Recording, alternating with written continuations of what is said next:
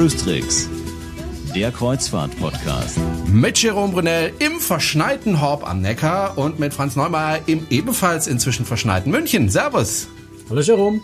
Und äh, Schnee, das hast du ja auch schon in den letzten Tagen kennengelernt. Du warst nämlich äh, in Turku in, das gehört zu Finnland, ne? Genau, so zweieinhalb Stunden, zweieinhalb Autostunden von Helsinki Richtung Westen.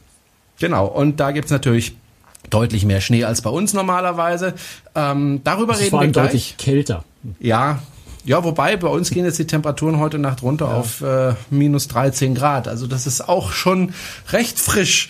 Ähm, bevor wir darüber sprechen, möchte ich aber erst über ein anderes Thema reden. Da gab es nämlich äh, in den vergangenen Tagen eine Meldung über eine Bombendrohung äh, und zwar auf der Genau, so MSC The- das ist Fantasia. so, so ein Thema, da kann es einem auch kalt den Rücken runterlaufen Ja, eigentlich. richtig.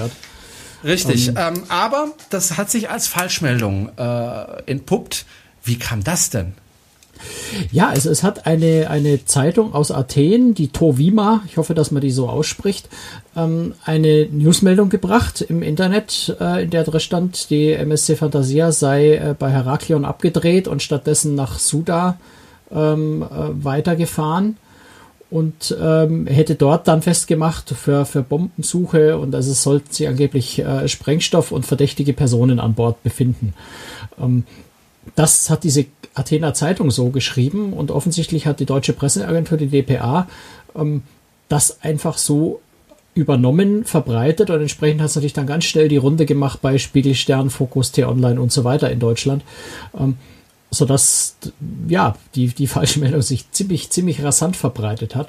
Und natürlich, nachdem, wie sich nachträglich herausgestellt hat, da wirklich nichts war, sondern tatsächlich äh, schlechtes Wetter, ich weiß nicht genau was, Wind, was auch immer verhindert hat, dass man Heraklion anlegen konnte, was wohl die letzten Wochen schon öfter mal vorgekommen war, ähm, war MSC natürlich auch ziemlich unvorbereitet. Das heißt, sie haben auch eine Weile gebraucht, äh, um zu reagieren. War ja immerhin auch Samstag, also nicht gerade da, wo man nur kurz mal anrufen muss.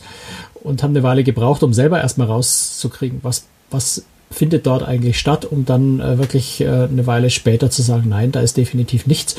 Und äh, kurz darauf hat man dann auch in Online-Foren äh, von mindestens einem Passagier gelesen, der dann auch geschrieben hat, hier ist nichts. Wir haben angelegt, es ist nirgendwo Polizei zu sehen, es ist alles äh, ruhig, es gibt keinerlei äh, Probleme und die offizielle Begründung Wetter als Aus, äh, Grund für das Ausweichen war auch schon am Tag vorher bekannt gegeben worden am Schiff.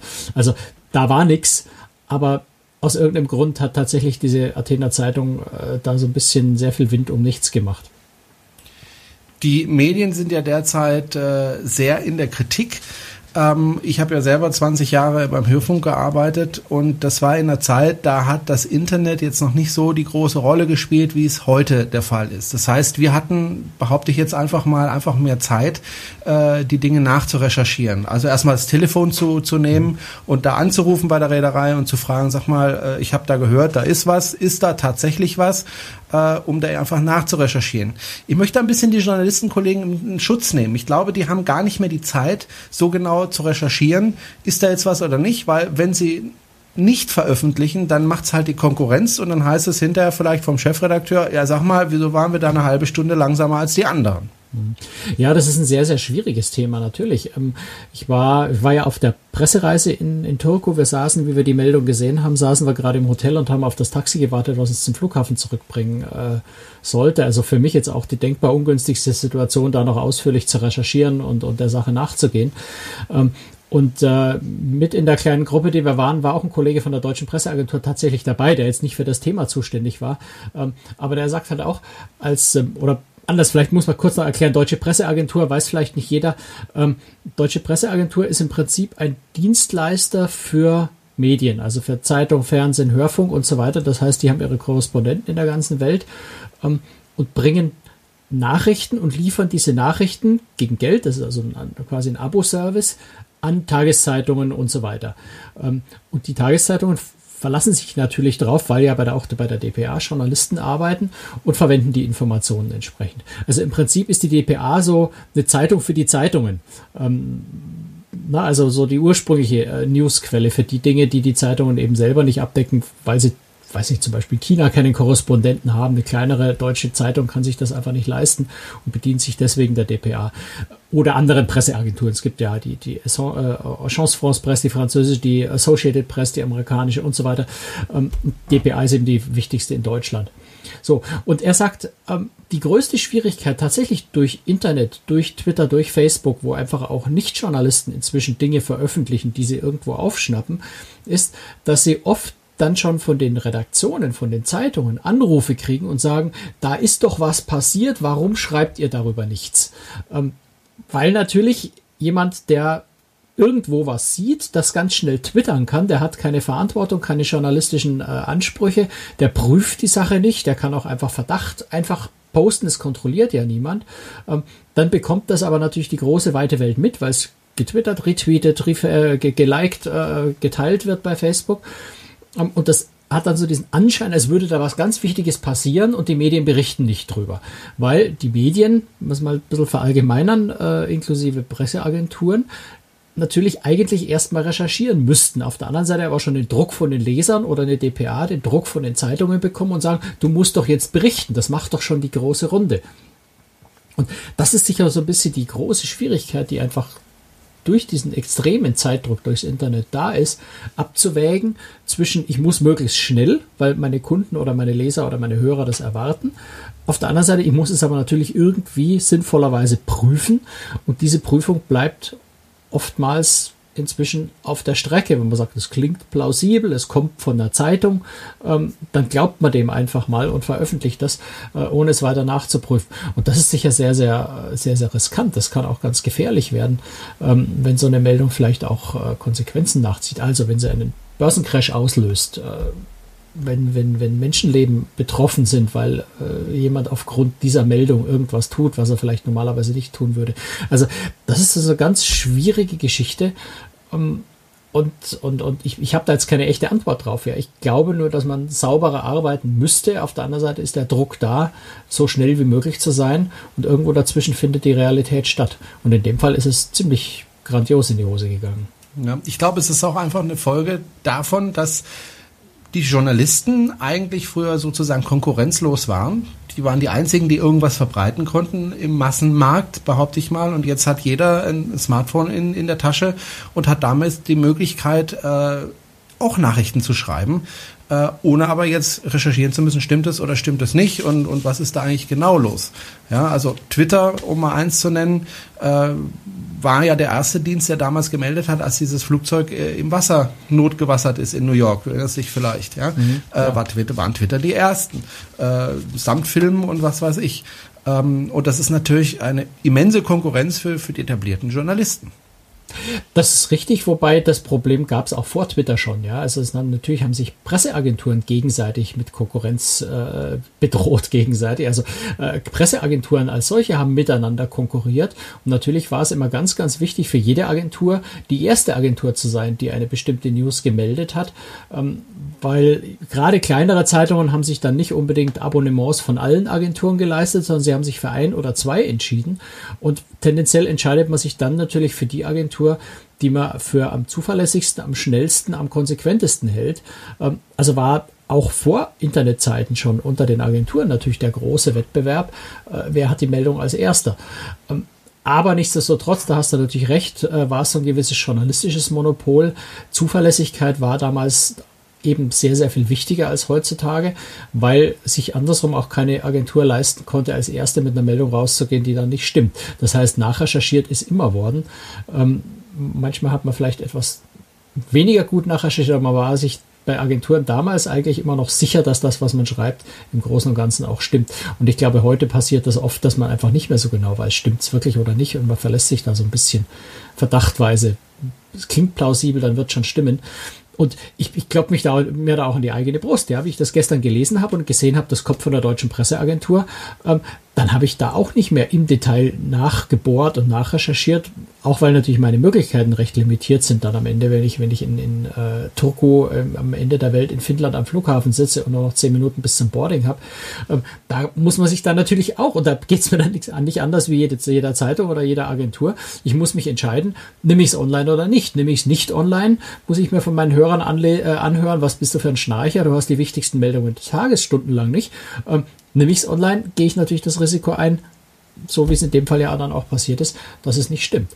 Der Unterschied ist vielleicht, äh, dass ich hinterher das Ganze korrigiert habe. Wenn man sich mal bei vielen großen Medien auf der Website umschaut, die Meldung steht immer noch äh, unkommentiert äh, dort rum. Bei vielen, nicht bei allen, es sind einige, die es wirklich korrigiert haben, aber bei manchen steht die Meldung nach wie vor so da, als wäre wirklich eine Bombendrohung da gewesen. Und die war halt nur wirklich nicht da. Ich denke mal, über das Thema Bomben an Bord eines Schiffes oder auch Terrorismus äh, bei Schiffen ist ja durchaus auch ein Thema. Äh, werden wir uns mal gesondert unterhalten, da müssen wir uns ein bisschen besser drauf vorbereiten, denke ich, auf das Thema. Aber vielleicht ein Hinweis von sehr meiner heikles, Seite. Sehr, sehr heikles Thema, Thema ja.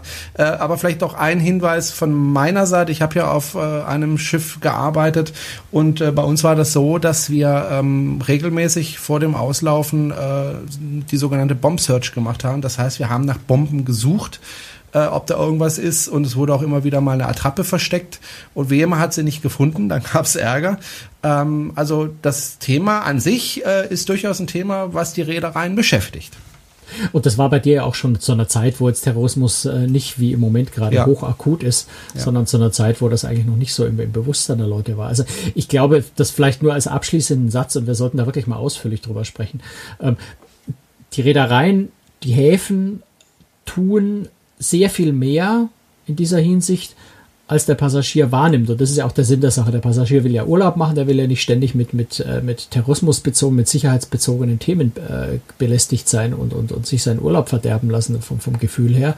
Ähm, die Reedereien tun da sehr, sehr viel mehr und sie reden aber nicht groß drüber und man sieht es auch nicht, man nimmt es nicht wahr, weil ja auch der Russen es idealerweise nicht wahrnehmen sollen. Denn je weniger äh, auch veröffentlicht wird, wie Abwehrmaßnahmen stattfinden, wie vorbeugende Maßnahmen stattfinden, desto mehr im Unsicheren sind auch die Terroristen selbst, ähm, mit was sie eigentlich zu rechnen haben. Ne? Wenn ich, wenn ich genau sage, das und das und das und das tun wir, dann kann man leicht den Weg außen rum suchen. Wenn ich gar nicht so genau weiß, was eigentlich alles an Abwehrmaßnahmen vorhanden ist, tue ich mich ja als Terrorist schon mal wesentlich schwerer, die Lücke zu finden, wenn ich gar nicht weiß, wo die Wand ist. Also eine Wand die ich sehe, da kann ich eine Lücke suchen. Wenn ich noch nicht mal die Wand sehe, tue ich mich ganz, ganz schwer, wo da im Unsichtbaren irgendwo dann vielleicht die Lücke wäre, durch die ich durchbrechen kann.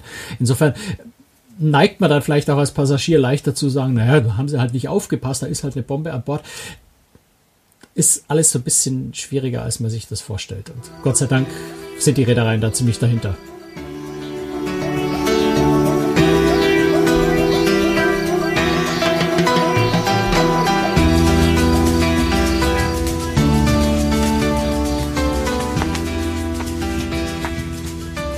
So, kommen wir jetzt zu einem deutlich erfolg nicht erfolgreicheren, wobei erfolgreich ist das Thema auch, aber erfreulicheren Thema, äh, nämlich zum Neubau der Mein Schiff 5 von TUI Cruises. Ähm, das Schiff ist im Moment in Turku und der Franz war ebenfalls in Turku, habe ich am Anfang der Sendung gesagt. Äh, warum genau warst du denn jetzt dort? Ja, das war so ein, äh, ja, eine dieser Meilenstein-Ereignisse beim Bau von dem Kreuzfahrtschiff, nämlich das sogenannte Aufschwimmen. Also das, was früher der Stapellauf war, zu der Zeit, wo eben Schiffe tatsächlich noch an Land gebaut und dann quasi mit einem kleinen Schubs ins Wasser befördert wurden.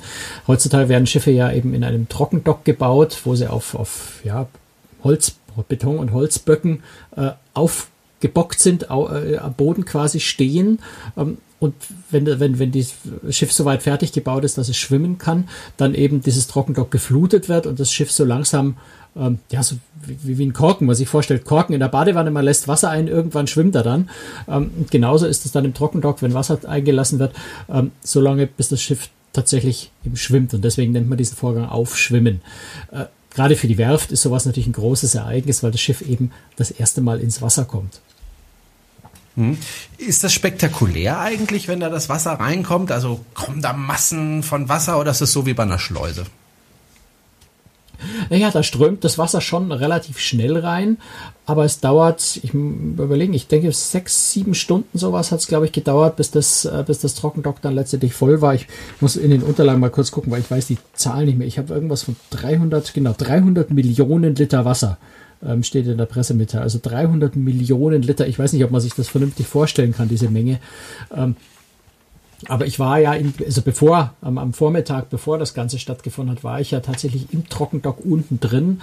Ähm, da fährt man wirklich, also wir sind mit einem Reisebus durch eine, durch einen Tunnel wirklich in dieses Trockendock unten reingefahren.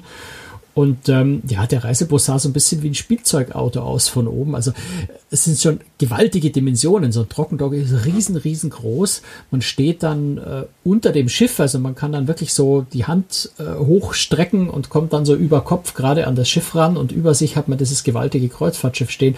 Da kriegt man so ein bisschen Gefühl dafür, wie groß so ein Schiff ist, aber auch wie viel unglaublich viel Wasser in so ein Trockendock reinpasst. Insofern, es dauert eine Weile, tatsächlich eben sechs, sieben Stunden, bis so ein Trockendock dann vollgelaufen ist, dass das Schiff tatsächlich raus kann. Das Abpumpen dauert übrigens noch länger, dauert dann ungefähr zwölf Stunden, um das Wasser da wieder rauszukriegen, damit man das nächste Schiff drin bauen kann. Okay. Äh, ich kann mir vorstellen, da sind ganz viele Leute dabei, die wahnsinnig wichtig sind und die irgendwelche Sachen machen. Es gibt bestimmt Blasmusik dazu, zünftige Blasmusik oder wie muss ich mir das vorstellen? Naja, das kommt immer so ein bisschen drauf an, in welchem Land, in welcher Werft du bist. Äh, wir sind jetzt da in Finnland. Äh, Ach, gehört nicht zu Bayern. Nee, nicht so richtig. Skandinavier sind ja doch äh, eher kühle, ähm, effiziente Menschen. Das heißt, eigentlich war das eine sehr, also eine äußerst schlichte Veranstaltung. Es war, ähm, war so, so eine Truppe von kostümier kostümierten Kanonieren, die also so ein bisschen auf eine historische Militäreinheit quasi sind, die ihre schöne alte Kanone oder wie alt die war, weiß ich nicht, aber jedenfalls aber alt gemachte Kanone dabei hatten. Ähm, und dann wird da einfach ein kräftiger Kanonenschuss abgegeben. Ähm, daraufhin fangen dann die, die Verantwortlichen von Reederei und Werft haben dann angefangen an zwei so Drehrädern zu drehen, um tatsächlich die, äh, die, die, die Ventile von der Schleuse zu öffnen. Äh, dann strömt unten das Wasser rein und das war's dann auch schon. Vorher noch, glaube ich, fünf Minuten Rede oder drei Minuten eine Rede. Ähm, und dann ist die ganze Sache auch schon erledigt gewesen. Also das sind, das sind äh, Finnen, äh, Skandinavier, glaube ich, generell recht effizient und schnell. Ähm, wobei man natürlich auch bedenken muss, es hat geschneit, es war kalt. Ähm, da war jetzt auch nicht so unbedingt die ideale Umgebung, um halbstündige Reden zu halten. Ähm, und insofern fand ich das ganz okay. Das hat Spaß gemacht äh, und man hat sie nicht, hat nicht allzu lange in der Kälte frieren müssen und war einfach sehr skandinavisch, sehr effizient. Aber es waren ganz, ganz viele Werftarbeiter tatsächlich da, die äh, rund um das Trockendock rumstanden, um tatsächlich den, den großen Moment zu sehen, weil das ist tatsächlich auch für alle Arbeiter natürlich ein großer Moment, wenn, wenn ein Schiff, an dem sie zuvor ähm, über ein Jahr gearbeitet haben, dann eben das erste Mal tatsächlich schwimmt. Jetzt ist es ja so, das Schiff schwimmt, ähm, aber fertig ist es ja noch lange nicht. Konnte man dann schon in das Schiff hineingehen? Also prinzipiell könnte man natürlich in das Schiff reingehen. Wir konnten es bei dem Besuch jetzt nicht, ähm, weil natürlich zum Vorbereiten äh, des Aufschwimmens müssen die ganzen äh, Elektroanschlüsse, ähm, Heizung die ja da zu, zum Teil auch natürlich nötig ist in Finnland. Ähm, all die Verbindungen zu Land mussten ja getrennt werden von dem Schiff, ähm, die Gangway weggenommen werden und so weiter. Das heißt, wir waren da einfach schon zu spät, um aufs Schiff draufzukommen und am nächsten Tag sind wir schon zu früh weggefahren, als dass wir dann, wenn am Abend das alles wieder eingerichtet war, äh, an der Ausrüstungspier, wo das Schiff dann weitergebaut wird.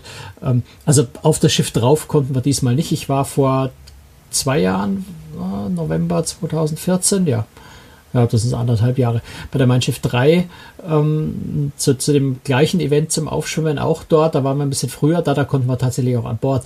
Aber das ist wirklich ein Stahlrohbau. Also du hast äh, natürlich schon, die meisten Kabinen sind tatsächlich schon eingebaut. Die werden ja an Land komplett gefertigt und dann in Modulen äh, auf das Schiff gebracht und eingesetzt. Ähm, die waren jetzt tatsächlich schon fast alle drin. Ähm, aber ansonsten hast du äh, im Wesentlichen blanke Stahlwände. Du hast ein bisschen äh, vielleicht schon Dämmung, äh, Dämmung drin. Ähm, aber du siehst jetzt von dem Design, von der, von der Optik, wie so ein Schiff später aussehen wird, äh, von innen, wie man das als Passagier erlebt, siehst du äh, in dem Stadium noch gar nichts. Aber das geht dann relativ schnell. Also das Schiff ist jetzt so laut Reedereiangaben so zu 75 Prozent fertig, wie auch immer man das genau misst. Ähm, aber es ist an und für sich recht weit fortgeschritten. Nur der ganze Innenausbau, äh, das, das, das, die ganze, das, was dann die Optik ausmacht, das fehlt jetzt noch komplett. Hm. Die Mein Schiff 5 ist ja jetzt, wenn ich das richtig gezählt habe, das dritte Schiff seiner Art nach der Mein Schiff 3. Der Mein Schiff 4 ist es jetzt die Mein Schiff 5. Äh, bei der AIDA war das ja ganz ähnlich. Da kam, glaube ich, als erstes die Bella und dann kamen die anderen Schiffe hinterher. Aber da gab es dann doch immer so kleinere Unterschiede. Zwischen der Mein Schiff 3 und der Mein Schiff 4 gab es ja kleinere Unterschiede sozusagen eine kleine Evolution. Da hat man vielleicht auch aus den Dingen gelernt, die man äh, bei der Mein Schiff 3 gemacht hat. Wie ist es bei der Mein Schiff 5? Wird sie sich auch ein bisschen unterscheiden oder wird sie doch sehr ähnlich sein wie die Mein Schiff 4? Also grundsätzlich von der, von der Architektur her ist sie äh, nahezu baugleich, äh, so wie auch die 6 noch. Ähm, für die 7 und die 8 gibt es Gerüchte, dass sie größer werden soll, aber da ist nichts bestätigt. Ähm, bei der 5, ja, wird es auch wieder ein paar Neuerungen geben. Also die, die, vielleicht größte Neuerung, die auffälligste ist, dass der bisherige Innenpool ähm, wird äh, ein, ein Außenpool, eine Art Lagune werden. Also das verändert sich so ein bisschen. Äh, steht zu vermuten, dass das Schiff dann wahrscheinlich eher dauerhaft in wärmeren Fahrgebieten vielleicht zum Einsatz kommt, wenn man den Innenpool abschafft ähm, und zu einem Außenpool macht. Ähm, bei den Restaurants tut sich ein bisschen was. Äh, ich glaube, ich muss sowieso ein bisschen spicken. Deswegen, also die Leute, die jetzt bei YouTube zuschauen, werden sehen, ich werde nach unten gucken, weil ich nämlich so ein bisschen ablese, äh, gucke, was an Änderungen da ist, weil ich das jetzt auch noch nicht so ganz so auswendig habe. Äh, es wird einen Dönerladen mit Pommes geben an Bord. Das ist was Neues. Das, wo sich stärker was verändert, ist tatsächlich hinten äh, in, der, in der großen Freiheit bei dem Diamanten, also da, wo bisher die Kaffeebar im, im Heckbereich war. Äh, dort wird's, äh, wenn ich das richtig verstehe, ein äh, asiatisches Restaurant stattdessen geben. Also da wird so ein bisschen die, die, die Räumlichkeiten so ein bisschen umgestaltet, ein bisschen heißt anders das, genutzt heißt, werden. Heißt das, dass die Kaffeebar nicht so gut angenommen worden ist? Kann man das daraus rückschließen? Nee, das kann man daraus, glaube ich, gar nicht rückschließen. Die Kaffeebar ist, äh, soweit ich weiß, ganz hervorragend äh, angenommen worden und hat gut funktioniert. Ich denke, man wird einfach zwischen den Schiffen so ein bisschen variieren wollen auch.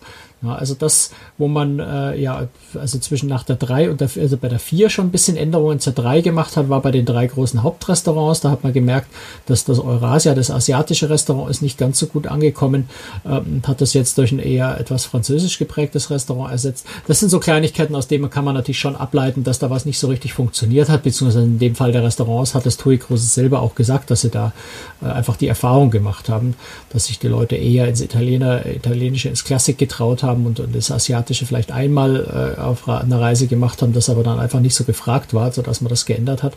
Ähm, aber natürlich will man bei, bei solchen Schiffen, man will sie nicht 100% identisch baugleich machen und vielleicht ein paar Variationsmöglichkeiten bieten. Und wie ich gerade schon gesagt habe, wenn ich also das, äh, den, den, den Innenpool zu einem Außenpool mache, dann deutet das natürlich darauf hin, äh, dass andere Fahrgebiete für das Schiff angedacht sind. Weil wenn ich sage, ich möchte das ganze Jahr über im Nordland fahren, dann werde ich wahrscheinlich den Innenpool beibehalten.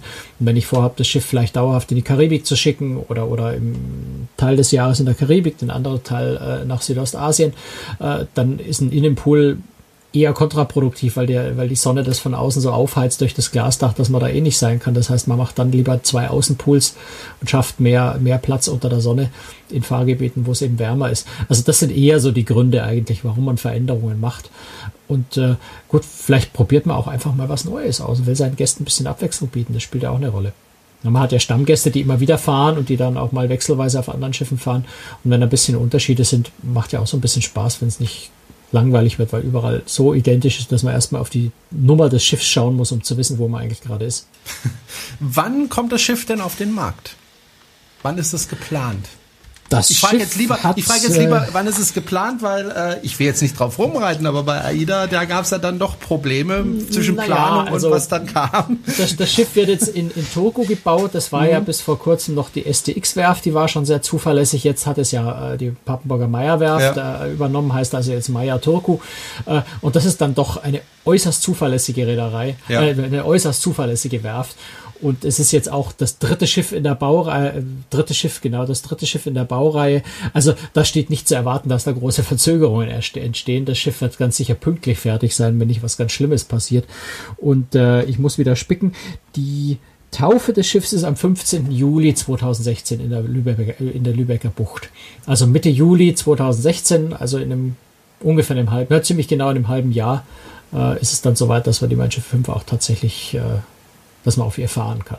Du hast gesagt, du vermutest, dass es ins wärmere Fahrgebiet äh, geht. Du weißt aber noch nicht genau, wo es genau hingeht, oder? Ähm, vermutlich gibt es die Routen schon, ich weiß sie aber jetzt nicht auswendig. Okay. Das müsste ich jetzt nachschauen. Ja, ist ja kein Problem. Äh, es gibt ja Kataloge, da kann man nachgucken, wenn man sich dafür interessiert. Ähm, die TUI Cruises sind ja mittlerweile eine Reederei, die wirklich sehr ernst zu nehmen ist.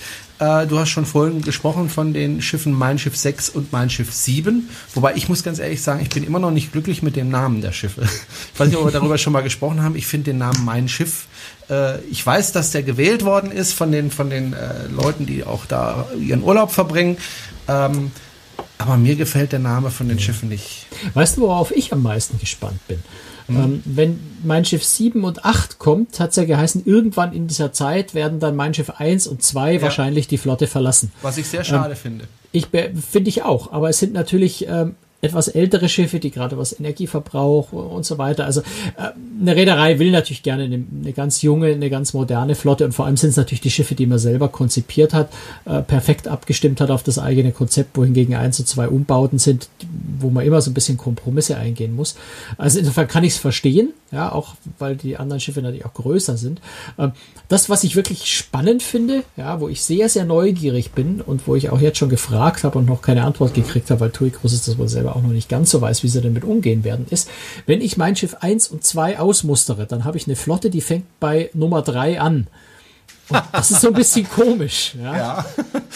Andererseits kann ich jetzt auch nicht mein Schiff 7 und mein Schiff 8 dann plötzlich 1 und 2 nennen, weil dann, dann würde man das ver verwechseln mit den alten Schiffen. Also da, da bin ich sehr, sehr gespannt, wie die Reederei das Problem lösen will. Ja. Was mich aber wundert, äh, du hast es ja angesprochen, die ersten beiden Schiffe sollen ja abgegeben werden innerhalb des Konzerns. Ähm, bei, Möglicherweise oder ja. auch woanders hin, ja. Okay. AIDA macht das ja anders. Da sind ja die ersten Schiffe, äh, die Aura und was es da so gibt, immer noch dabei und ich habe bisher zumindest nichts gehört, dass die ausgemustert werden sollen bei AIDA, obwohl die sich ja sehr deutlich unterscheiden von den anderen Schiffen. Also eine Aura ist ja deutlich kleiner als äh, eine, eine AIDA Bella und ist auch vom, vom Charakter her einfach ein anderes Schiff. Aber ich finde das eigentlich nicht nachteilig, weil diese Schiffe ja dann eben auch in Fahrgebiete können, wo man vielleicht nicht immer so wahnsinnig viele Passagiere dafür bekommt und wo man eben auch in kleinere Häfen kann. Insofern hat mich das erstaunt, dass äh, TUI Cruises sich da anders entschieden hat. Ja, also da, da, kann ich nicht so wirklich viel dazu sagen. Da müsste man TUI Cruises fragen, wo die genauen Gründe sind. Ich, ich denke, ganz viel äh, liegt einfach daran, dass tatsächlich ältere Schiffe deutlich mehr Energie brauchen, also einfach teurer im Betrieb sind. Das muss man, glaube ich, realistisch sehen. Und das geht natürlich AIDA nicht anders. Äh, bei älteren Schiffen ist das generell so, weil einfach die Technik, die technische Entwicklung äh, voranschreitet und dadurch Motoren effizienter werden und nicht nur die Motoren, also das gesamte äh, Rumpfdesign und so weiter und so fort. Das spart sehr viel Energie. Das heißt, der Betrieb von älteren Schiffen ist teurer. Und man muss ein Modell finden, einen Weg finden, wie man bei den älteren Schiffen trotzdem äh, auf, sein, auf seine Gewinnmarge kommt, damit es noch funktioniert. Ein Weg kann natürlich sein, exotische, ungewöhnliche Fahrziele, wo die Leute bereit sind, mehr dafür zu bezahlen, weil, weil man anders da nicht hinkommt. Ähm, schauen wir zum Beispiel zu Costa und das ist so ein Modell, das ich mir eigentlich auch bei AIDA vorstellen könnte. Ähm, Costa hat ja einen, äh, einen Teil der Flotte, es sind drei Schiffe inzwischen, äh, also die, die Neo Riviera, die ähm, Neo Classica und die Neo Romantica, das sind drei ältere kleine Schiffe, also ziemlich alte kleine Schiffe ähm, in eine in ein eigenes Konzept gepackt, nämlich in dieses Neo-Konzept und aus dem normalen äh, Costa-Umfeld rausgenommen und ein, ein, die, diese Slow-Cruising-Idee entwickelt um diese Schiffe herum, die exotische Routen fahren, die lange Liegezeiten in Häfen haben, also solche äh, Dinge anbieten, die man normalerweise bei den großen äh, Volumenreedereien, äh, Massenmarktreedereien nicht bekommt, aber eben auf etwas kleineren, älteren Schiffen zu einem etwas höheren Preis, aber eben nicht so teuer wie Luxusreedereien, die sonst solche Ziele anfahren. Also da hat Costa einen ganz guten Weg gefunden, mit den älteren Schiffen ein, ein Geschäftsmodell einfach zu finden, mit dem man mit den Schiffen weiterfahren kann. Und ich vermute einfach mal, dass AIDA in eine ähnliche Richtung denken wird. Ähm, ist natürlich jetzt pure Spekulation, das muss man äh, ausdrücklich dazu sagen. Ähm, aber AIDA wird sich da, denke ich, einen Weg suchen, ähm, wie sie ein, mit, mit einem besonderen Konzept mit den älteren Schiffen klarkommt. Oder sie werden möglicherweise auch das eine oder andere ältere Schiff äh, dann irgendwann abgeben. Ich denke, das muss man einfach abwarten. Mhm. Weil ich könnte mir auch vorstellen, du sagst ja, Betriebskosten sind höher, klar, äh, aber man kann die Schiffe ja auch langsamer fahren lassen und eben äh, ja, aber du kannst auch die großen du kannst auch die großen Schiffe langsamer fahren lassen und dann mhm. verbrauchen die noch weniger. Ja, also ja. du wirst diesen, diesen Abstand, diesen Abstand wirst du wirst du kaum ausgleichen Stimmt. können, weil er einfach technisch bedingt ist. Ne? Und Gut. das machen die ja. Reedereien ja auch. Die auch die großen Schiffe versucht man langsamer fahren zu lassen auf kürzeren Strecken, einfach weil es sehr sehr viel Treibstoff spart und damit natürlich auch die Umwelt schonen, wobei das letztere ja in der Regel nicht im Vordergrund steht, sondern es geht eigentlich um die Kosten. Und da kann ich natürlich mit moderneren Schiffen, äh, habe ich mehr Spielraum. Äh, aber bei den alten habe ich diese hohen Kosten und, und den, Ab, den Abstand zu den neueren werde ich einfach nie, nie deutlich verkleinern können. Ich kann ein mhm. bisschen technisch nachrüsten. Ich kann natürlich, kann ich, kann und muss ich Scrubber einbauen oder ich kann Landstromeinrichtungen einbauen, solche Geschichten.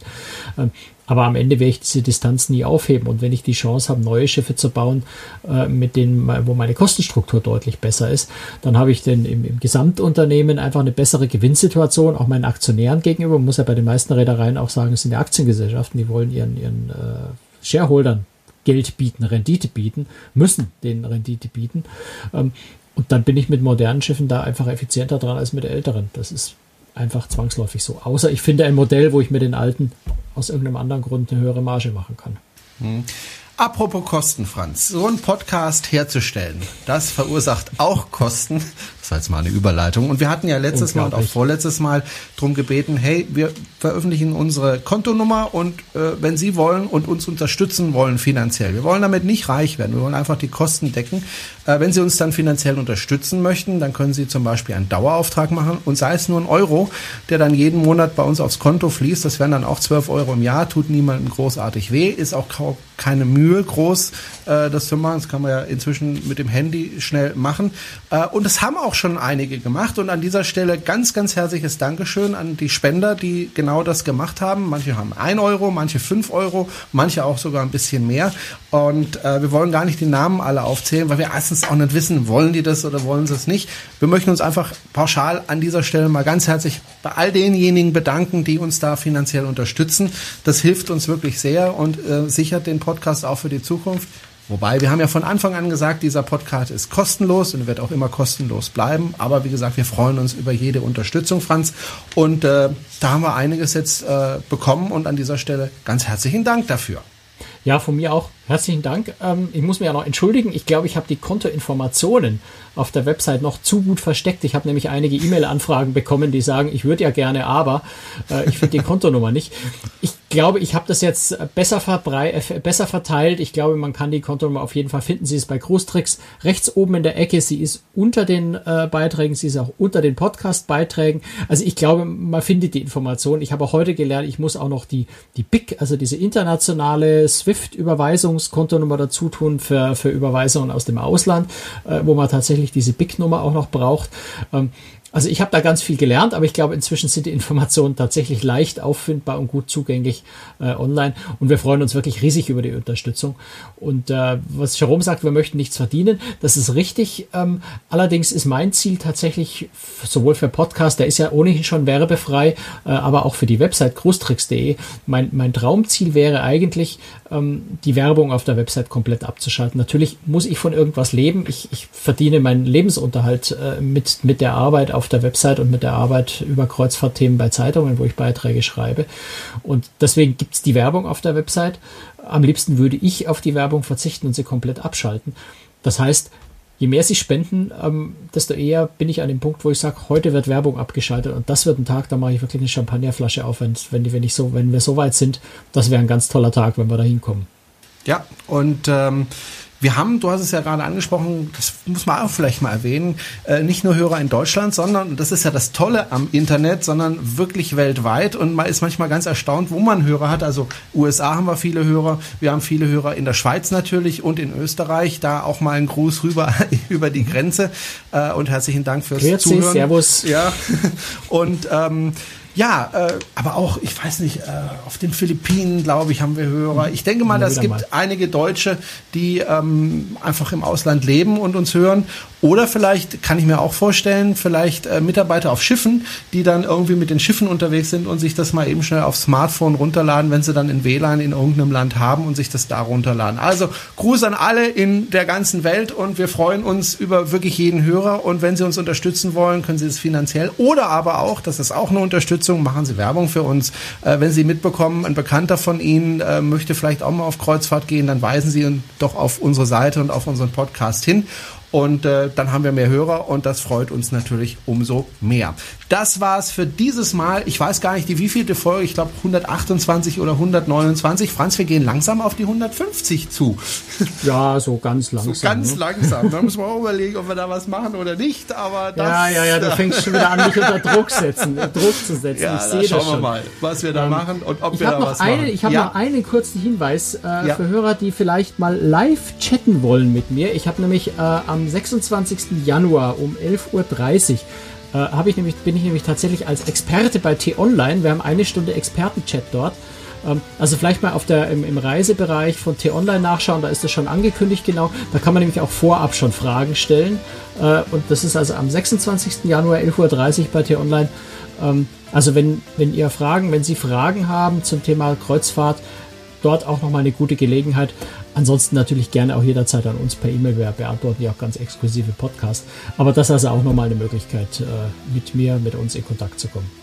Genau. Dankeschön, Franz, nach München und äh, wir hören uns in spätestens zwei Wochen, falls irgendwie was Aufregendes passiert, auch schon vorher wieder. Und ansonsten, ja, äh, wenn es bei Ihnen geschneit hat, fahren Sie bitte vorsichtig Auto und äh, bleiben Sie heil und erfreuen Sie sich einfach am Schnee. Ich höre schon überall wieder, wie Sie schimpfen, Schnee und ich freue mich drüber.